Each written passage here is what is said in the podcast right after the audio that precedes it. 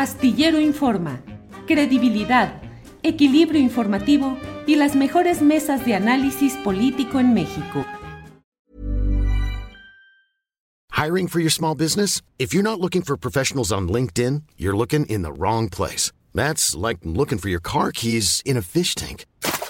LinkedIn helps you hire professionals you can't find anywhere else, even those who aren't actively searching for a new job but might be open to the perfect role. In a given month, over 70% of LinkedIn users don't even visit other leading job sites. So start looking in the right place. With LinkedIn, you can hire professionals like a professional. Post your free job on linkedin.com slash people today. Hey, I'm Ryan Reynolds. Recently, I asked Mint Mobile's legal team if big wireless companies are allowed to raise prices due to inflation. They said yes. And then when I asked if raising prices technically violates those onerous two-year contracts, they said, what the f*** are you talking about, you insane Hollywood ass?" So to recap, we're cutting the price of Mint Unlimited from $30 a month to just $15 a month. Give it a try at mintmobile.com slash switch. $45 up front for three months plus taxes and fees. Promo rate for new customers for limited time. Unlimited more than 40 gigabytes per month. Slows. Full terms at mintmobile.com. José Reveles, a quien saludo con gusto. Pepe, buenas tardes. Muy buenas tardes, Julio. Buenas tardes, Guadalupe y mi querido Ricardo. Gracias, Pepe. Guadalupe Hola. Correa Cabrera, buenas tardes. Buenas tardes, Julio. Eh, un placer estar aquí. Ricardo, Pepe, eh, un placer. Y es nuestra última mesa del año, ¿verdad? Muy contenta de estar aquí. Sí, sí, sí, así es, Guadalupe, muchas gracias. Ricardo Ravelo, buenas tardes. Hola Julio, buenas tardes. eh, gusto saludarte y también muy eh, gustoso de ver aquí a mi amigo Pepe Reveles también, a quien le mando un afectuoso saludo esta tarde. Y a Guadalupe Muchas gracias. Correa, buenas tardes. Muy bien, muchas gracias. Eh, Ricardo, pues vamos empezando contigo. Eh, Estados Unidos ofrece 5 millones de dólares por cada uno de los cuatro hijos de Joaquín Guzmán Loe- Loera como una recompensa para quien ayude a, eh, con información, ayude a detener a cada uno de estos cuatro hijos. 5 millones de dólares, 20 en total, pues, pero aparte de ello, pues está el otro punto que ya el propio presidente de la República hoy en la conferencia de prensa dijo que bueno, que es un caso que deben abordar los mexicanos y que debe investigarse y que en dado caso no pueden intervenir organismos extranjeros en la vida interna de México en esta materia. ¿Qué opinas sobre el tema, Ricardo? Bueno, eh, eh, no es sorpresivo, ya que, bueno, desde que mucho antes de que el Chapo fuera extraditado, los hijos de Joaquín Guzmán, pues ya tenían un rol bastante trascendente en la, en la operación del cártel de Sinaloa. Este, y bueno, pues han dado muestras de, de una amplia expansión en el territorio, de tal manera que, bueno, había ya expedientes abiertos en- contra ellos, eh, bastante avanzados. Una orden de aprehensión, entiendo que pendiente por el caso de Ovidio, que lamentablemente no se ha ejecutado y dudo que se vaya a ejecutar. Y por otro lado, esta situación, pues ahora nos expone que, que las autoridades estadounidenses pues van, van a buscar eh, la captura de los cuatro hijos del Chapo, eh, pues para intentar algo que se ve bastante complicado, ¿no? Llevar a cabo una especie de desmantelamiento de esta organización criminal que, bueno, dicho sea de paso, este, pues podrán detener a los hijos del Chapo, los podrán extraditar, eh, podrán llevarlos a juicio, pero yo recuerdo muy bien las, entre otras declaraciones, una muy significativa que le, le hizo Ismael El Mayo Zambada a Julio Scherer García cuando se encontraron en algún lugar de la Sierra Sinaloense y le dijo, si yo me muero o me capturan, eh, todo seguiría igual. Palabras más, palabras menos. De tal suerte que, bueno, pues si los hijos del Chapo caen, yo creo que Sinaloa es mucho más, mucho más que cuatro personajes. E inmediatamente, como, como se ha relatado a, lo largo de la historia, pues el narcotráfico tiene esta, esta dinámica, ¿no? Esta dinámica tan, tan eficaz de poder este, reemplazar a sus piezas, eh, como lo ha demostrado pues distintos grupos eh, del crimen organizado.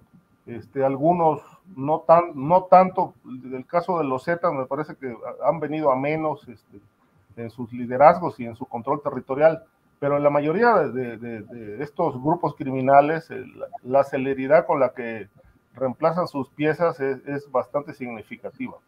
Ahora, ya con 5 millones de dólares de, recompensa, bueno, pues puede resultar tentador para algunos de los colaboradores de estos jóvenes que, o, alguna de las personas que los cuidan o gente que los conoce. Eh, es muy tentador. Yo creo que el efecto que tiene desde un punto de vista psicológico es, es más taladrante que la búsqueda en sí, porque, bueno, eh, la DEA hoy tiene más o menos los brazos atados en México porque no pueden realizar investigaciones si no dan a conocer qué tipo de investigaciones están realizando. Eh, le tienen que informar al ejército sobre quién van, eh, qué expedientes están integrando, de tal manera que, bueno, creo que compete a las autoridades mexicanas, este, en cooperación con las estadounidenses, pues llevar a cabo las investigaciones para dar con el paradero. Yo creo que no va a ser no sería muy difícil para, para la 4T ubicarlos, dado los, eh, las líneas de entendimiento que en los últimos meses pues eh, han quedado bastante claras ahí entre el presidente de la República, eh, los agradecimientos tras la captura de Ovidio, la liberación después. Yo creo que bueno, si se proponen un buen, un buen paquete, un buen plan de operación, pues yo considero que pueden ser capturados y, en todo caso entregados a las autoridades donde, donde son reclamados. En México entiendo que eh, también tienen investigaciones abiertas. Lo que ocurre es que, bueno, lamentablemente no, no conocemos bien los avances. Bien, gracias Ricardo. José Reveles, esa mm, recompensa ofrecida de 5 millones por cada uno de los hijos del Chapo Guzmán, es una forma de reproche a México de que no los ha capturado ni los detecta, por un lado, y por otro, que otra vez como con el doctor Álvarez Machain en Guadalajara, entrar a México para detenerlos en México y llevárselos a Estados Unidos. ¿Qué te sugiere todo esto, José? Eh, mira, hay recompensas más altas, incluso ofrecidas eh, por el Mayo Zambada, por el Mencho, Oseguera Cervantes, por, por Caro Quintero, que es el que quieren con más vehemencia, ¿no? A Rafael Caro Quintero. Y este, que estén ahí las recompensas no implica que puedan ser capturados muy pronto, por un lado. Por otro lado, eh, no es que vayan a entrar las fuerzas estadounidenses a capturarlos, porque eh, estamos eh, en tiempos en que hay una colaboración, hay una, hay una comunicación, hay una información que proporcionan las agencias de Estados Unidos a las autoridades mexicanas, preferentemente ha sido la Marina en los últimos años, después el ejército, después la Policía Federal, para que este, capture a, estos personajes. De hecho, el antecedente del Chapo capturado en los condominios de Miramar de Mazatlán, pues ahí estaban los marines y los marinos, ahí estaban, no, no es algo nuevo. Eh, este afán injerencista de Estados Unidos es de toda la vida, pero hay modos y modos. Ahora están un poquito más acotados por eh, iniciativa mexicana que no permite que anden armados, ahora sí, que les eh, exige que informen de qué es lo que piensan hacer eh, cada mes o qué han hecho, que estén reportando, etcétera, etcétera. Pepe, ¿y si cumplirán, esa, cumplirán esa entrega de bitácoras? Pepe, ¿sí, entregarán esa, esa información y dicen, pues es que voy a ir a tal lugar y voy a investigar a fulano, o son valores entendidos?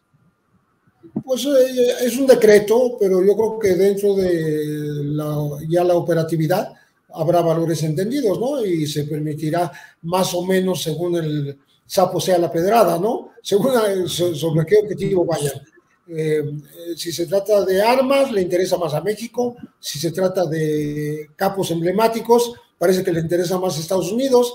De todas maneras, estamos eh, a la antigüita. Estamos buscando cabezas espectaculares, eh, capturas que hagan mucho ruido. y no estamos hablando de que le estén congelando cuentas bancarias que están en Estados Unidos, del cártel de Sinaloa. No, no estamos hablando de eso. Estamos hablando de la posibilidad de capturar a estos chamacos, digo, chamacos, algunos ya no tanto, ¿no? Algunos tienen 38 años por ahí. Son dos hijos de Alejandrina y dos hijos de Griselda, las ex esposas del Chapo. Eh, Ovidio y Joaquín son hijos de Griselda y eh, Jesús Alfredo e Iván Archibaldo son hijos de Alejandrina.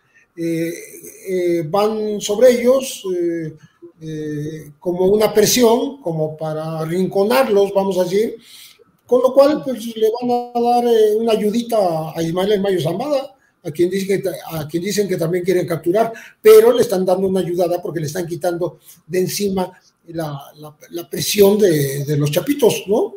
Eh, falta que también denominen a, a, Aureliano, el hermano del Chapo, al, Guano, o al Chapo Isidro, para que se complete esta limpia de, posibles enemigos o contrincantes o competidores para el jefe indiscutible de Sinaloa, que es Ismael El Mayo Zambada.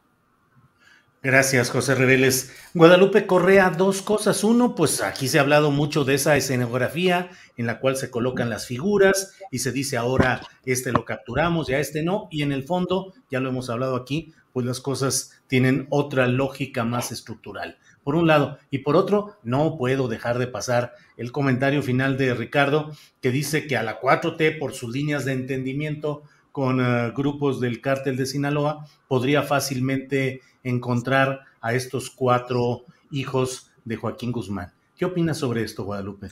Pues mira, eh, no me gustaría entrar a la discusión sobre los hijos en particular, sobre dónde están, sobre los vínculos que puedan tener con alguien. Realmente eso a mí, a mí en lo personal me sobrepasa un poco en la cuestión del entendimiento. Quisiera abordar este mismo tema bajo otra perspectiva, bajo la perspectiva sobre la cual entiendo un poco mejor las cosas, del entendimiento, del marco entendimiento bicentenario y de lo que se dijo en la reunión hace algunas semanas eh, con las personas de en la reunión de alto nivel sobre seguridad, en la cual nos vinieron a, visitar el, obviamente estaba presente el embajador de Estados Unidos en México, estamos hablando del secretario de, Justicia, del, del, secretario del Departamento, bueno, la cabeza del Departamento de Seguridad Interior, el, el este, y, y el del jefe del Departamento de Estado.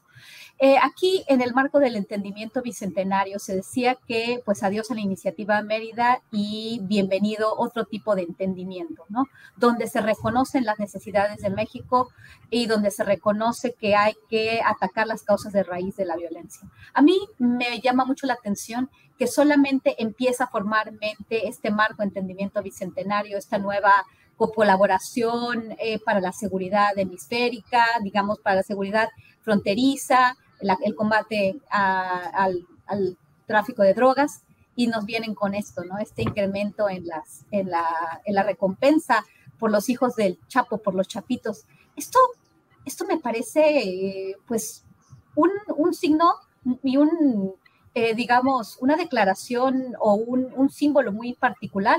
¿Por qué? Porque supuestamente y esto lo hemos visto por la experiencia, ¿no? Esta estrategia de cortar cabezas, que, en inglés se llama Kingpin Strategy, ha, resultado ser nefasta. Cortar una cabeza genera eh, conflictos al interior de las organizaciones y esta violencia se reproduce, es cíclica, se magnifica.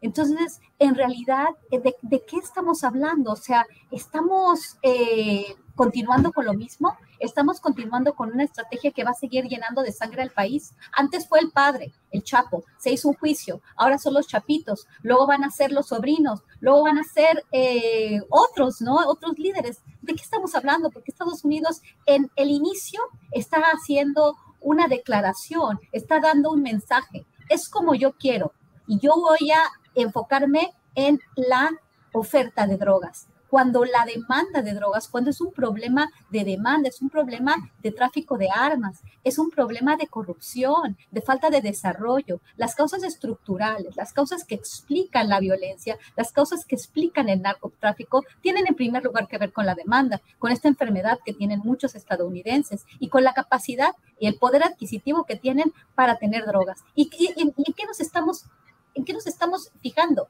En los narcos estamos fijándonos en ahora los chapitos cuando ya el padre ya está en la cárcel.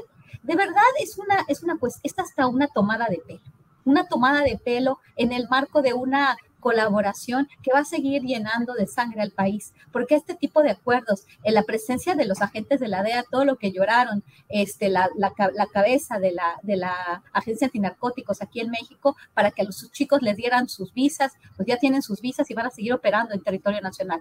Eh, la operación de la DEA en territorio nacional y en todo el continente del sur del hemisferio ha sido muy, muy, muy desagradable y ha incrementado la violencia, la ha multiplicado, la ha hecho cíclica. Entonces, así lo veo. Yo quisiera, es eso de, que ahora los chapos y los chapitos y, y, qué va a pasar con estas recompensas, pues la verdad no nos dice nada.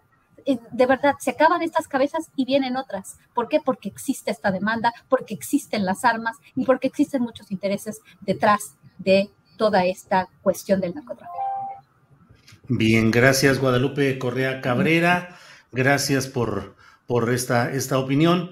Em, Ricardo Ravelo, em, digo, es, es otro tema que también importa por el impacto que tiene pues en muchos temas eh, en la relación México-Estados Unidos. El presidente de México ha dicho que va a estar atento a la manera como se vote la, los planes migratorios que, que hay en Estados Unidos y que dependiendo de ello se habrá de promover incluso eh, el apoyo o el rechazo a los partidos que apoyen o no este tipo de reforma. ¿Qué te parece esta postura del presidente de México, por un lado, y que tanto abre también el camino a que políticos estadounidenses decidan intervenir también y hacer posturas similares respecto a la política mexicana? ¿Qué opinas, Ricardo?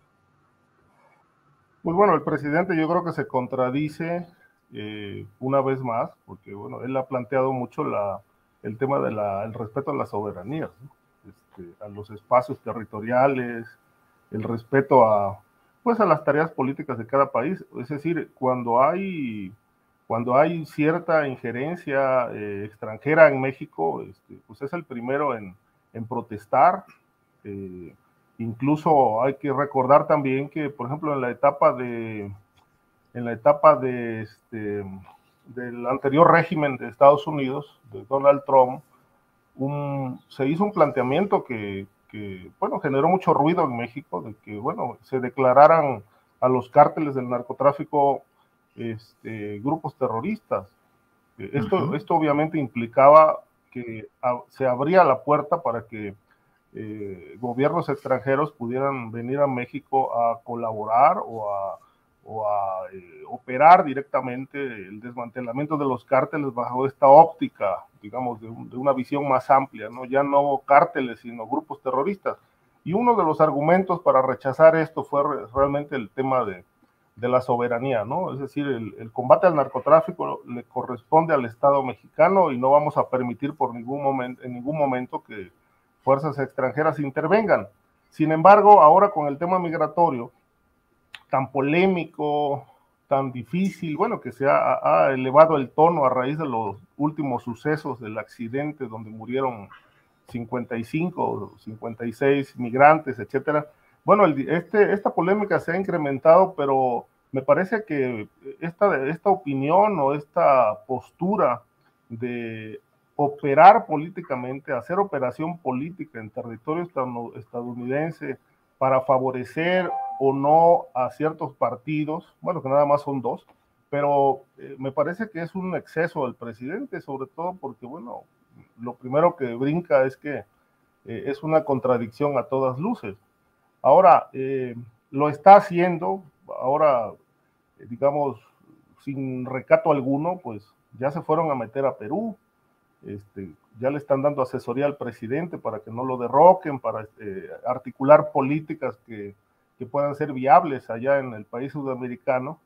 Y ahora pues también planteo lo de Estados Unidos. Yo creo que, esto pues habla de, de, esta, esta suerte de ambición de jalar reflectores internacionales, estas necesidades que el presidente ha mostrado de darse, darse a conocer eh, eh, aparentemente como un coadyuvante eh, de los problemas sociales y humanos en distintos países pero que al mismo tiempo pues eh, va tejiendo ¿no? una suerte de política regional. ¿Con qué objeto? Pues no lo sabemos todavía, pero me parece que, bueno, al término de su gobierno posiblemente ya esté construido un camino hacia alguna posible actividad eh, más allá de las fronteras mexicanas. Yo no lo descarto y creo que lo estamos viendo bastante claro, ¿no? Con esta postura que si bien, insisto, es contradictoria, pues no deja de ser parte, de, ¿no? Es a la López Obrador, ¿no? Eh, es decir, eh, cuando digo que no, es sí, es el, la vieja, clásica, vieja, eh, clásica postura de negar lo que se está haciendo, ¿no? Y creo que, bueno, en, ese, en esa tesitura está el presidente. Gracias, Ricardo. José Reveles, ¿qué opinas sobre esta declaración del presidente López Obrador de señalar y promover el voto a favor o en contra de quienes apoyen o no este tema de la eh, de esta pues esta reforma, este plan, este plan migratorio.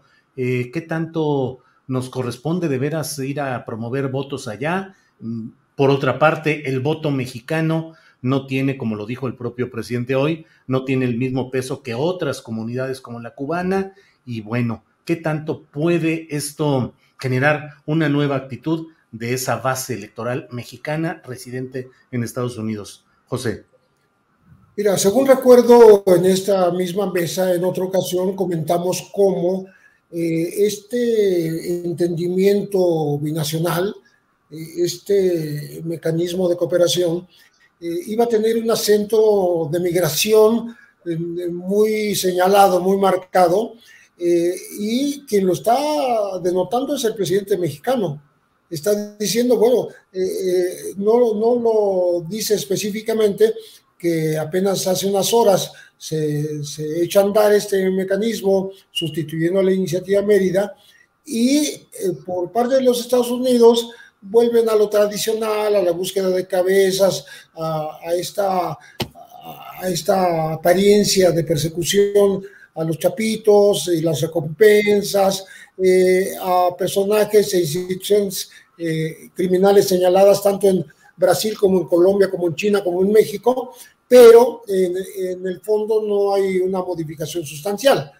Y eh, hay una modificación sustancial en lo que hace a este apoyo al programa de migratorio de Biden en los Estados Unidos.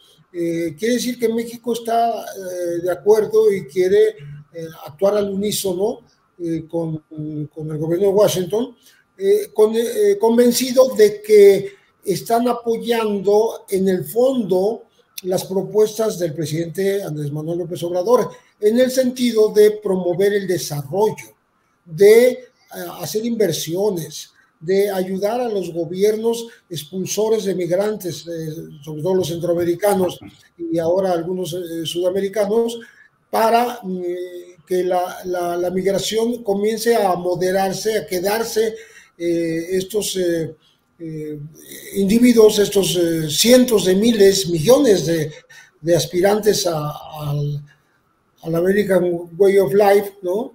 que quisieran este, trasladarse a territorio de Estados Unidos a través de México, porque lo hacen por, por tierra, aunque algunos lo harían por mar, desde Cuba, pero bueno, por tierra es la mayor parte, eh, que eh, ya no pasen tantos por, por, territorio mexicano, sino que ya haya una especie de contención natural que tiene que ver con el desarrollo y con programas de, para reforzar la estadía de, de, estas, de estos ciudadanos en sus propios países. Entonces, yo creo que el mensaje de el entendimiento bicentenario es realmente una nueva etapa ¿sí? Está en el asunto migratorio y no en el asunto del narcotráfico. Así lo veo yo. Gracias, eh, gracias José. Dejas pensando, como todos ustedes, Guadalupe, Ricardo y José, que tienen siempre planteamientos que lo hacen a uno reflexionar y ver otros aspectos de esta realidad. Eh, Guadalupe, en este tema, ¿qué opinas sobre las palabras del presidente y la realidad electoral mexicana en Estados Unidos? Tu micrófono, Guadalupe. Tu micrófono. Perfecto, sí. Mira, a mí me parece esto pues realmente fuera de cualquier contexto, porque en realidad, eh, en primer lugar, eh, pues sí, estaríamos hablando de un involucramiento del presidente de otro país en los asuntos de otra nación, ¿no? Y aquí estamos ya, es una cuestión más complicada porque estamos hablando de elecciones y el presidente sabe con este tipo de declaraciones luego también, pues, los estadounidenses o los comentócratas o los think tanks pueden, pueden abonar a la crítica. Lo que también me llama la atención es, eh, pues, lo que sabemos todos, ¿no? que si bien la verdad, eh, pues hay negociaciones de que se va a avanzar esta reforma comprensiva, esta, este camino a la ciudadanía para varias personas de origen mexicano, de nacionalidad mexicana que han trabajado en Estados Unidos para que puedan regularizar su estancia y eventualmente tengan un camino a la ciudadanía, lo cual es loable, es, es importantísimo y sería este, pues la gran, la gran victoria para los demócratas, la gran victoria para nuestros migrantes, sería una cuestión importantísima. Creo que la reforma migratoria comprensiva es un, no, es, no estamos hablando de un juego suma cero y es una cuestión de justicia, de justicia social, de justicia para nuestras personas que le han dado tanto a los Estados Unidos. Independientemente de esto, sabemos perfectamente que la división que ahorita impera en los Estados Unidos y las elecciones de medio término eh, van, a, van a hacer esto prácticamente imposible. La gran división y además eh, toda la cuestión de las caravanas, de, la utilización de estas migraciones en masa, lo que pasa con la crisis de los haitianos o como le llaman ellos la crisis de la migración, aunque en realidad si lo, si lo, si lo ponderamos en, en relación a si es una crisis o no, es una cuestión que utilizan los estadounidenses para seguir reforzando su, su seguridad migratoria, eh, la, la, seguridad fronteriza. Y esto les conviene, es mejor tener, eh, ya lo hemos dicho, es mejor tener eh, mano de obra barata, mano de obra invisible, migrantes invisibles, para pagarles poco y para hacer mucho con ellos. ¿no? En realidad va a ser muy complicado que esto suceda. En el marco del Build Back Better se está planteando dar eh, este, visas temporales, va a ser una cuestión temporal o se va a hacer, van a realizarse acciones diferidas para la no deportación. Entonces lo que dice el presidente en realidad es, pues, eh, no, no va a ser efectivo, ¿no? Y yo creo que el presidente lo sabe. Aquí estoy especulando, pero creo que es más bien una cuestión discursiva, una cuestión para, para seguir eh, consolidando sus bases de apoyo dentro y fuera del país, en especial fuera del país. Es más bien, me da la impresión que es una estrategia para seguir manteniendo este apoyo que, que, el, que, que lo caracteriza principalmente en Estados Unidos, lo vimos en Nueva York, lo vimos en Washington, en sus últimas apariciones, en sus últimos viajes, este gran apoyo. Y es una cuestión simplemente discursiva. Él sabe muy bien cómo manejar la opinión pública en, su, en su beneficio. Y desafortunadamente, como les digo, la reforma migratoria comprensiva no va a tener un buen fin. Eh, estoy tratando de analizar las fuerzas políticas, cómo se vienen estos tiempos y realmente de lo que se trata, como les digo, es de extender esta acción diferida, el DACA, que también Donald Trump lo quiso quitar, pero que ahora es como el gran triunfo, que es lo único que queda. Y esto va a ser eh, visas temporales, acción diferida, todo bajo este marco de, del miedo al migrante, del miedo a las caravanas. Por eso también sería mucho más interesante entender un poco mejor qué hay detrás de estos movimientos y cómo se utilizan de forma mediática, cómo se utilizan de manera política, porque la política migratoria de Donald Trump, la política migratoria de Barack Obama y de Joe Biden son muy similares y benefician a todo un sistema económico en los Estados Unidos. Gracias, Guadalupe. Em, pues a los tres les planteo eh, lo que ha sucedido en, esta audiencia breve, abreviada, en la que apareció Genaro García Luna y su defensa dice que no hay ningún indicio realmente de que haya una conexión, un nexo con el narcotráfico ni con el cártel de Sinaloa. Y pasa, si no me equivoco, la siguiente audiencia para el mes de mayo. ¿Cómo va todo esto, Ricardo? ¿Qué deducimos, qué medio entendemos de lo que está sucediendo en este proceso judicial, Ricardo? Bueno, ya es que ya eh, han sido varias las, eh, las eh, audiencias que se difieren. Esta parece que ya se fue hasta mayo, el año entrante, en efecto. mira, la postura de, de toda defensa es esa, ¿no? Negar que haya pruebas contra sus clientes. Este, eso lo vemos en, todos los juicios, Es decir, para quienes están al frente de las defensas, pues sus clientes son inocentes. Pero analizando pues el cúmulo de evidencias, datos, eh, historias, pues me parece que, pues que la acusación que, que, ha ido construyendo eh, eh, la autoridad estadounidense, pues debe tener, debe contar con muchísimos elementos de prueba. primero que nada, pues hay que entrar nada más por el tema del patrimonio. Es, un patrimonio verdaderamente ilógico, las, las, residencias, eh, las cuentas bancarias, eh, el ofrecimiento incluso hasta de 2 millones de dólares de fianza para salir en libertad, el caso de García Luna, este, las empresas, eh, los montos que manejaban a través de contratos de tráfico de influencia, pero además de, todo lo que se ha dicho de cómo llegó García Luna a la Secretaría de Seguridad Pública, presuntamente mediante la recomendación del cártel de Sinaloa eh, que se le planteó a, Felipe Calderón siendo presidente electo en una reunión, según ha documentado este, el periodista Lemus en su libro licenciado, una reunión que se llevó a cabo en Torreón, precisamente en la, casa del senador, entonces senador Anaya Llamas, en el bautizo de su hija, que por cierto los padrinos fueron Margarita Zavala y Felipe Calderón, pues ahí se hizo el planteamiento del cártel. Queremos que García Luna sea el secretario de Seguridad Pública y pues ponle precio. Y según Lemos, pues hubo una suma descomunal para Felipe Calderón. Lo que, lo que yo puedo decir al respecto es que ha sido tan contundente este señalamiento de que la Secretaría de Seguridad Pública fue comprada por Sinaloa, que bueno, hasta hoy no se ha desmentido. Nadie ha dicho absolutamente. Hey, it's Danny Pellegrino from Everything Iconic. ¿Ready to upgrade your style game without blowing your budget? Check out Quince. They've got all the good stuff shirts and polos, activewear, and fine leather goods all at 50 to 80% less than other high-end brands. And the best part? They're all about safe, ethical, and responsible manufacturing. Get that luxury vibe without the luxury price tag. Hit up quince.com slash upgrade for free shipping and 365-day returns on your next order. That's quince.com slash upgrade. Millions of people have lost weight with personalized plans from Noom. Like Evan, who can't stand salads and still lost 50 pounds. Salads, generally, for most people, are the easy button, right? For me, that wasn't an option. I never really was a salad guy. That's just not who I am. But Noom worked for me. Get your personalized plan today at Noom.com. Real Noom user compensated to provide their story. In four weeks, the typical Noom user can expect to lose one to two pounds per week. Individual results may vary. Eso no es cierto.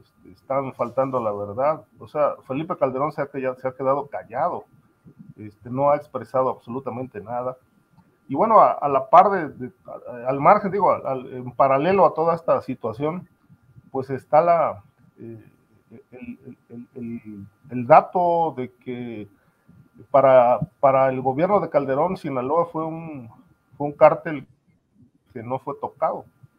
Eh, al contrario, este, el propio Herrera Valles eh, eh, eh, lo ha dicho, la guerra de Calderón fue una simulación, yo la viví, yo viví cómo se coordinaba todo esto con, pues con, retrasos, este, con demasiados problemas, con, con hierros, desatinos, sin información de inteligencia. Es decir, era una guerra montada, pero sin instrumentos, ¿no? Para poder realmente llevar a cabo una, una transformación del territorio del país, eh, una pacificación de la República, eh, un desmantelamiento patrimonial del crimen, sus, hombres, sus lavadores, sus, sus, cercos de protección, tanto a nivel territorial como a nivel político y financiero. Eh, de tal suerte que, bueno, esto pone en evidencia que, que bueno, estaban sirviendo a Sinaloa sin duda, y creo que, bueno, hay más de un elemento que, que así lo prueba.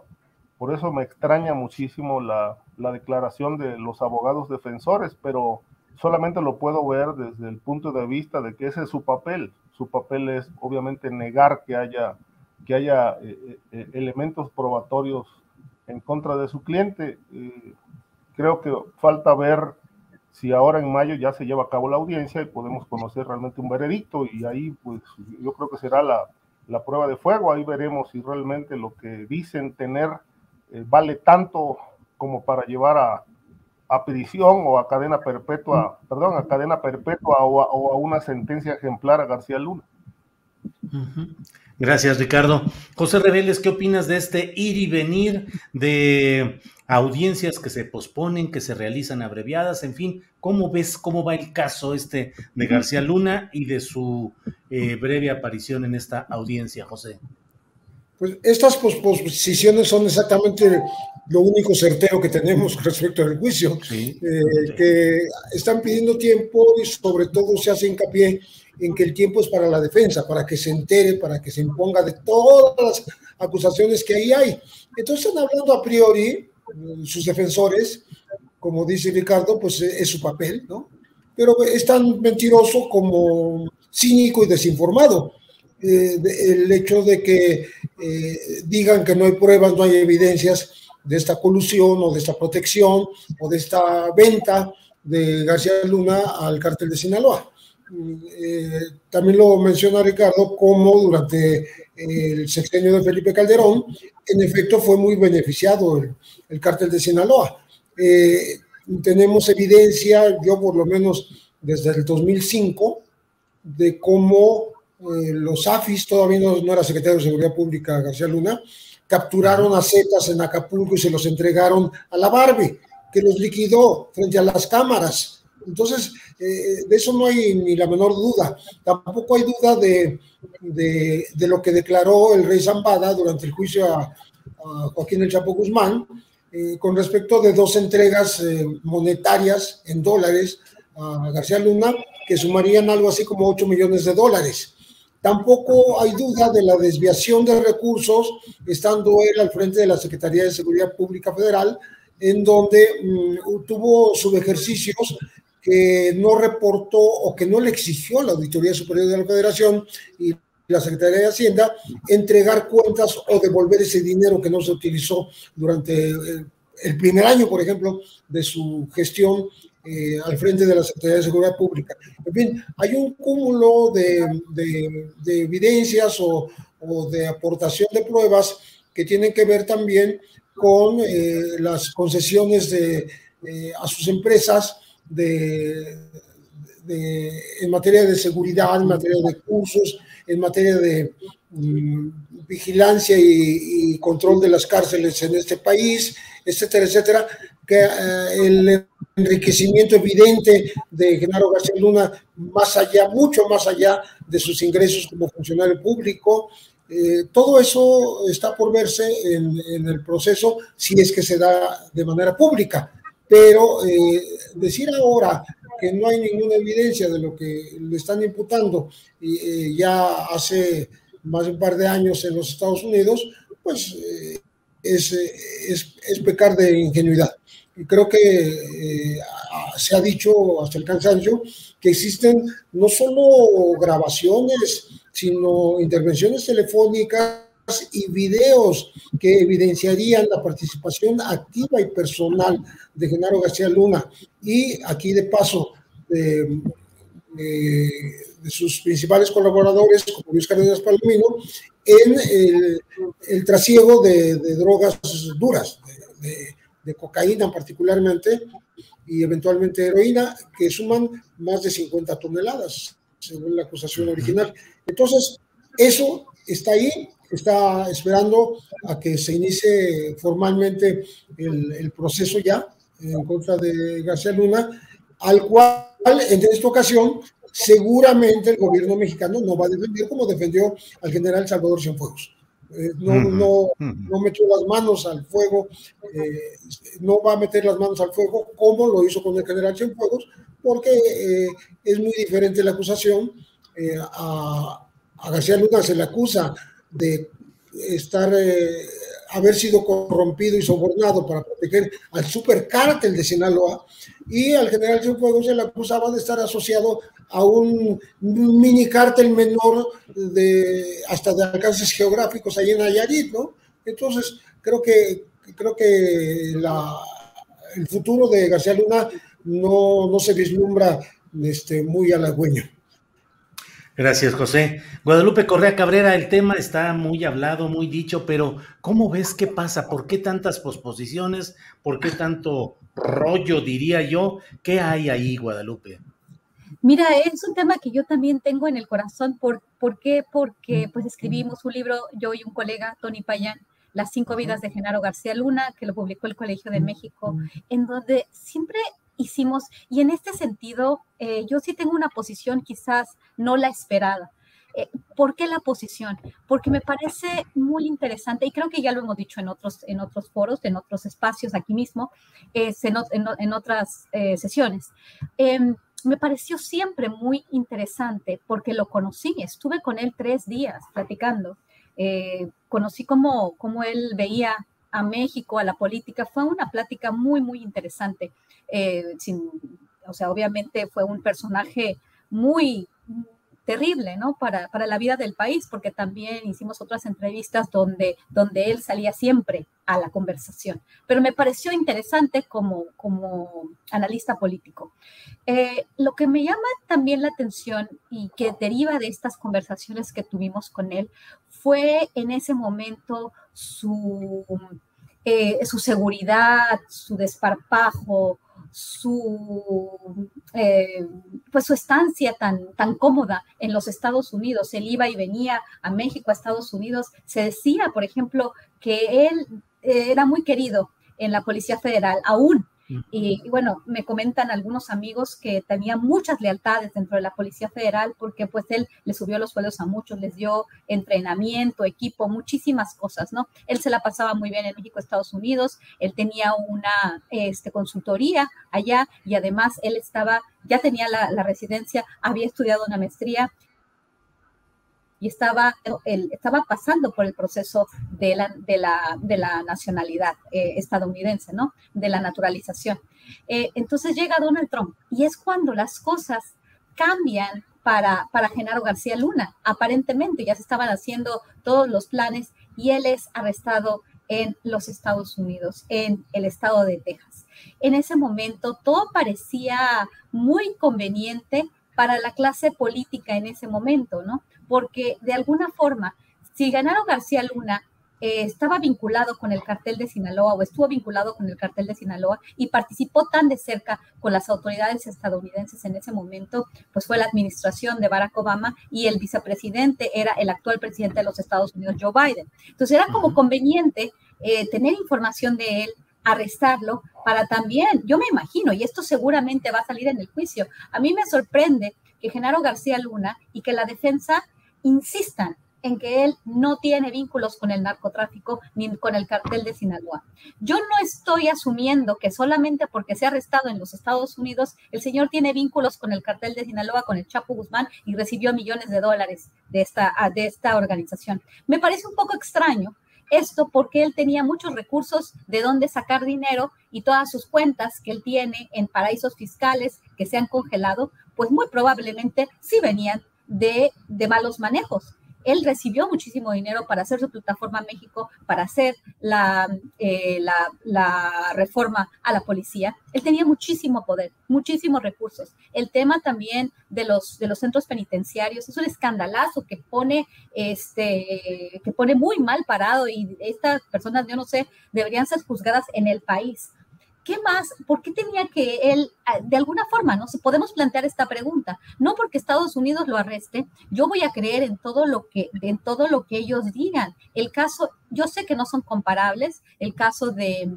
este, de Cienfuegos y el caso de, de Genaro García Luna, pero el caso de Cienfuegos también, de acuerdo a la información que se nos, que se nos proporcionó a todos, que se abrió a todos, el, el el, archivo que Estados Unidos manda a México, por el cual decide dejarlo libre y se hace toda también una discusión. Era, era tan, estaba tan mal armado, estaba tan mal investigado, si supuestamente una investigación como, como la Operación Padrino duró tantos años y eso fue lo único que pudieron tener, pues realmente pone a Estados Unidos muy mal. Ahora bien, eh, ¿por qué fue la administración de Trump? ¿Por qué si él trabajó de la mano con los estadounidenses de manera tan cercana? ¿Por qué le dieron la, nacionalidad, le dieron la, perdón, la residencia, le dieron esta, esta posibilidad?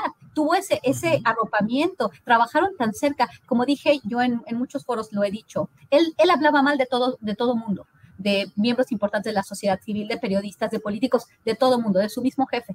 Pero de los estadounidenses nunca hablaba mal, los llamaba amigos. Esta persona, José Rodríguez de la CIA, que, fue ex agente de la CIA, que era su, socio en GLAC, que trabajaba con él en GLAC. No, no, no sé qué nivel de sociedad, pero él hablaba de sociedades, él hablaba de amigos en esa entrevista. Y, y a todos los estadounidenses los consideraba que los veía de forma muy positiva, ¿no? Me parece interesantísimo y sería interesantísimo que llegáramos a juicio y que sepamos realmente, que veamos a todos los testigos y que veamos quién participó, porque no creo que Genaro García Luna de pronto lo investigaron y, se dieron cuenta que su mejor aliado, que su mejor empleado, porque él operó la estrategia Kingpin, la estrategia de cortar cabezas, esta que, que, se quiere seguir eh, reproduciendo, que ha llenado de sangre al país, pues Genaro García Luna la operó a la perfección. Entonces va a ser muy interesante, va a ser muy, muy interesante ver qué es lo que tiene la defensa, porque Genaro ha insistido, Genaro no ha querido pactar con ellos. Definitivamente me parece un actor muy desafortunado en la historia del país, pero siempre he pensado cuál era esa relación que supuestamente, de acuerdo a las miles y miles de pruebas que se siguen juntando, porque sabemos que también hay testigos protegidos que dijeron eso en el juicio del Chapo, pero eso fueron criminales que quieren reducir sus penas. Vamos a ver qué es lo que pasó, porque además ahora es otra administración. Quien lo arrestó fue la administración de Donald Trump y se podía haber utilizado muy bien esta relación quizás con el cartel de Sinaloa y quizás con autoridades estadounidenses de otra administración, de la administración antagónica a la administración de Donald Trump. No sé, todo esto son preguntas que, nos, que debemos hacernos en este contexto. Guadalupe, gracias. Son las 2 de la tarde con 49 minutos. Invito a la audiencia a que nos acompañe. Luego de esta mesa tendremos una entrevista con Adriana Urrea, secretaria general del Sindicato Único de Trabajadores de Notimex, y con Daniel Vergara, eh, abogado que ha llevado su caso. Eh, ayer el juez Ganter Alejandro Villar consideró que no había elementos que establecieran que cometió un delito la dirigente de este sindicato que está en huelga respecto a la agencia informativa de, mm, del Estado mexicano, que es eh, Notimex. Entonces, tenemos esa entrevista con Adriana Urrea y luego con Sol Ángel, que nos va a decir de su programa de esta noche a las 8 de la noche. Así es que acompáñenos, por favor, eh, de esta, de esta mesa.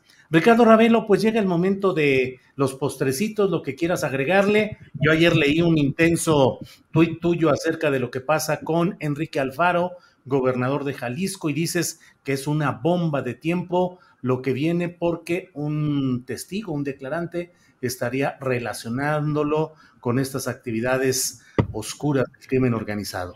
En fin, lo que tú quieras decir, Ricardo, adelante, por favor. Mira, eh, sí, hay una declaración de un testigo eh, que, bueno, con el nombre Edgar, eh, que declaró en, un juicio, en una investigación relacionada con el cártel de Jalisco.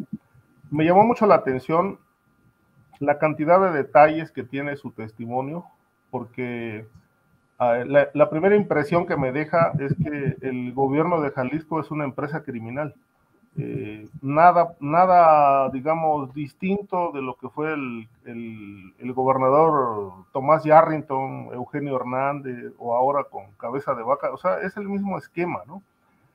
Eh, plantea este testigo, primero que nada, de, de, los negocios que hace el gobernador Alfaro a través de su hermano David y, este, y su cuñado, eh, o su excuñado, porque bueno, maneja que Alfaro se divorció.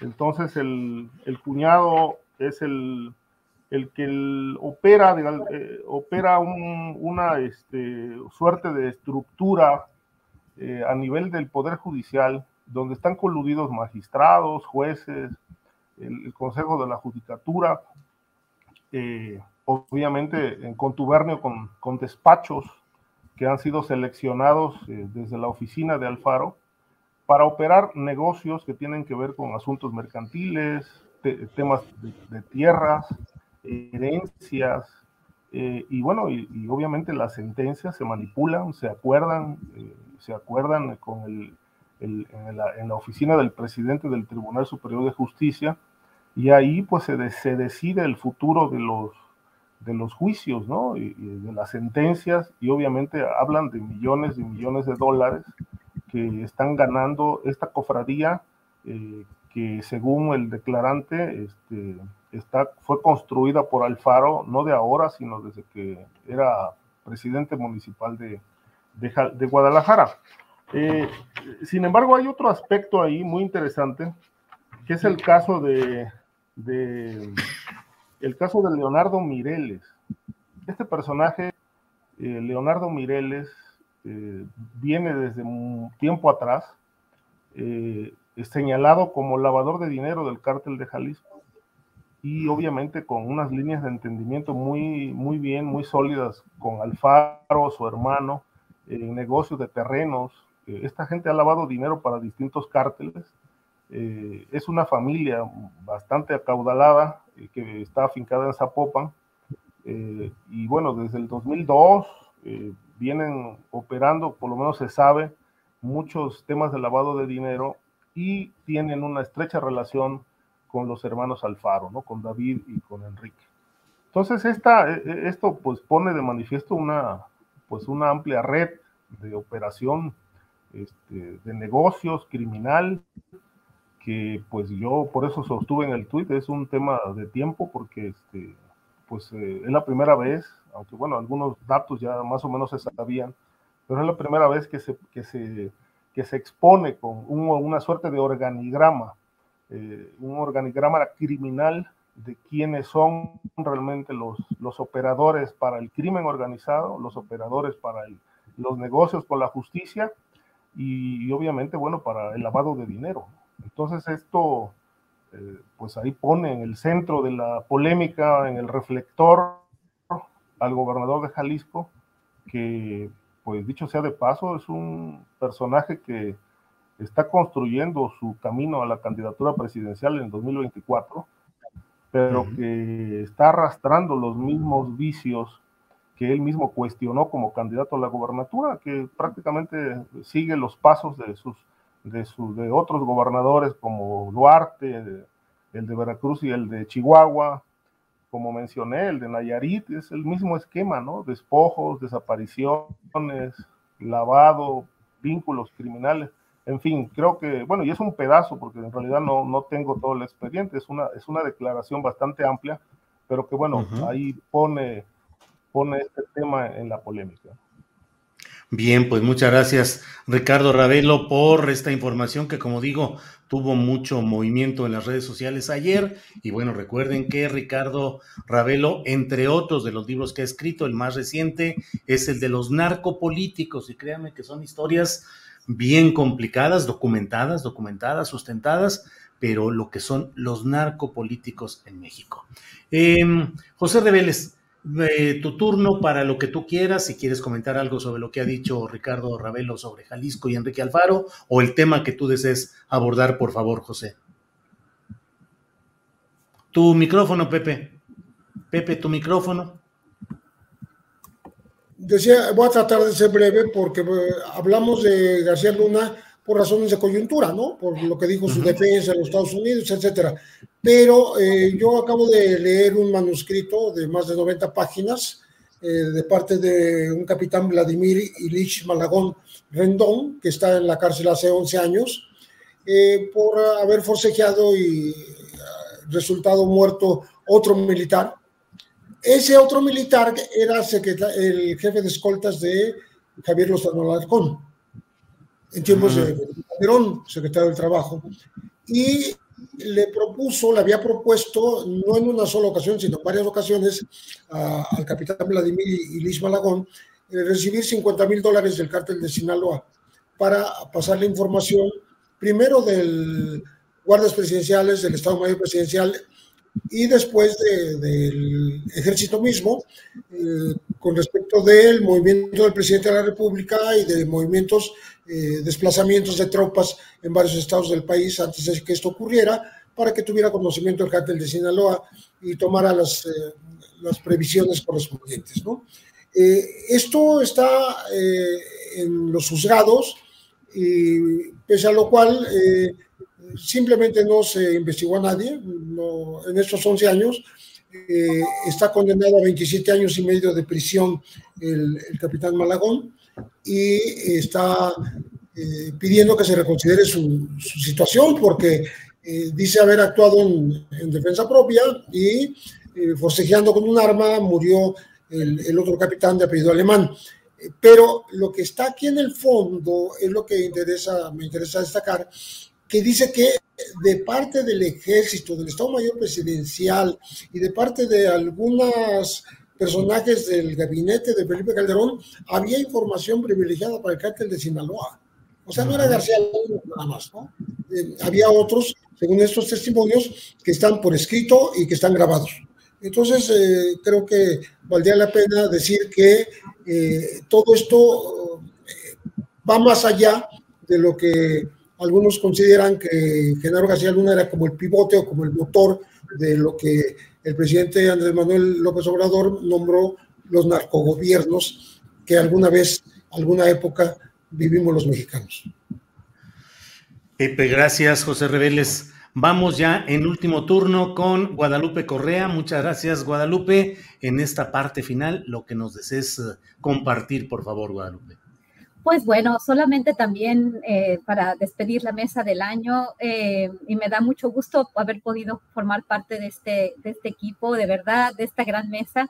Fue, fue, fue, ha sido un, privilegio poder compartir con Ricardo, con Pepe, con contigo, Julio, obviamente con, con Víctor Ronquillo, que pues ustedes han sido, como les dije antes, pues grandes referentes para mí, los libros de Pepe, de Ricardo, de, de, Víctor, tu siempre columna este, de astillero siempre ha sido para mí muy importante. Yo solamente quisiera hacer un comentario con respecto a la violencia en las redes sociales.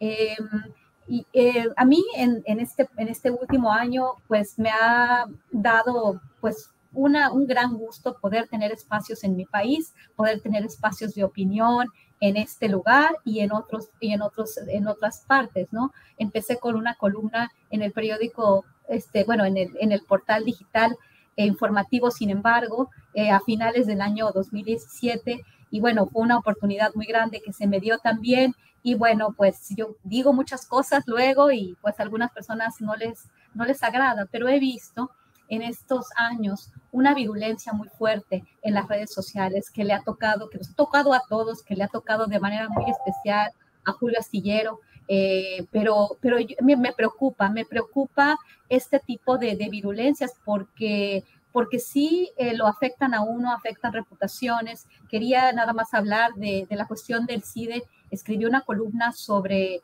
lo que está sucediendo ahí. Y bueno, ayer otra vez se me empezaron a soltar otras personas, ya me, ya me ha pasado últimamente, porque son temas muy delicados, el tema de las reformas, eh, el sector eléctrico, pues todo tipo de temas, ¿no? Ya que tienen que ver con política en este país, la, la, división importante, ¿no? Pero, pero inclusive, ¿no? Estas, este tipo de amenazas, de, Em, empiezan a, afectarme en mis, en mis espacios de trabajo, inclusive académicos como José Antonio Aguilar o Gabriel Negreto de, Chile, y empiezan a, mentir este, sobre, sobre mi, la dirección hasta de mi tesis doctoral, ¿no? Son, son cuestiones que, que son violentas, ¿no? Nosotros somos una mesa segura, la mesa de seguridad.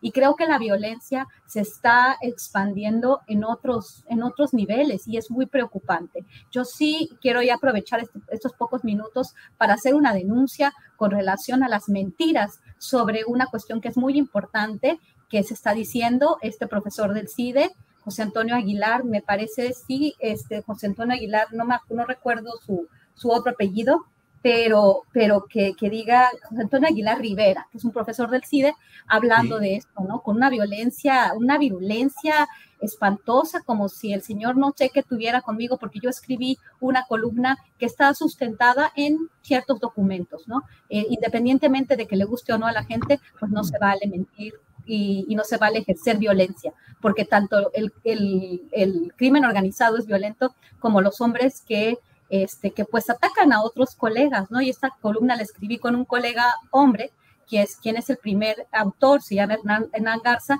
y pues no, pues tampoco se vale, o sea, ¿por qué conmigo y, y, por qué? Porque con un hombre no se meten. Entonces, bueno, esto también me parece una violencia de género y me, parece, me parece una actitud muy misógina de colegas este, por, por un, un, tema que sí es muy complejo. Entiendo la complejidad del tema, pero pues no se vale, no se vale mentir y no se vale agredir de esta forma. Pero muchas gracias por el espacio y estoy muy contenta de poder tener la oportunidad de expresar ciertas opiniones. Eh, que no necesariamente vamos a estar todos de acuerdo, pero son espacios de debate y agradezco mucho a todos ustedes, a Julio Astillero, a, mis colegas y a todo el equipo de este gran espacio por la oportunidad que me han dado este año. Muchas gracias. Al contrario, Guadalupe, muchas gracias. Lamento mucho todo este eh, nivel de ponzoña, de veneno, de desesperación intelectual de algunos segmentos en los cuales eh, se recurre al golpe bajo, a la tergiversación, a esparcir como si fueran verdades ciertas cosas que resultan ridículas, insostenibles, pero la tarea es precisamente ir erosionando, la tarea que ellos cumplen es ir erosionando la credibilidad, tratar de erosionarla, tratar de entrampar a quienes son críticos y mantienen autonomía intelectual para que de esa manera quedemos sometidos a ciertas um, líneas o a ciertos uh, eh, objetivos en los cuales pues hay un proceso de amedrentamiento de la libertad intelectual. Guadalupe, con mucho afecto. Ricardo Ravelo, eh, gracias, buenas tardes. Nos veremos en enero porque ya esta semana vamos a, terminar la programación y vamos a tomar un pequeño receso. Va a seguir habiendo la selección de lo mejor de las entrevistas en las cuales varios, varias veces vamos a recurrir a lo de la mesa de, de, este, de seguridad pero nos veremos hasta enero. Así es que, Ricardo, con afecto, nos vemos pronto y gracias. Muchas gracias. Pues bueno, yo aprovecho para agradecer también esta oportunidad de, estar aquí contigo en este espacio eh, semana tras semana. A veces por cuestiones de agenda he faltado, pero bueno, siempre con mucho gusto. Aprovecho para, para mandarles un, un abrazo de, de, Navidad y un abrazo de Año Nuevo a ustedes, Guadalupe, a Pepe, a Víctor, a ti, eh, Adriana, a todo el equipo que hace posible este espacio tan, tan interesante. Y bueno, pues que tengan una feliz Navidad y un mejor año. Este, si no nos vemos próximamente, pues ya nos estaremos conectando en, enero. Muy bien, muchas gracias Ricardo. José Reveles, muchas gracias, buenas tardes, que tengas una eh, festividad de Sembrina y de Año Nuevo muy exitosa. Gracias, Pepe. También un agradecimiento por el espacio, por esta posibilidad de pues, discutir, analizar cuestiones en las que no estaremos de acuerdo nunca todos, pero sí estaremos siempre dispuestos a intercambiar estas eh, ideas eh, que valgan la pena. Eh, también un deseo que ustedes la pasen muy bien, muy feliz y sobre todo muy sanamente, muy sanamente estos últimos días del año en en compañía de los suyos, de sus amigos y de sus familiares. Un abrazo. Gracias, Pepe. Gracias. Guadalupe, muchas gracias y buenas tardes.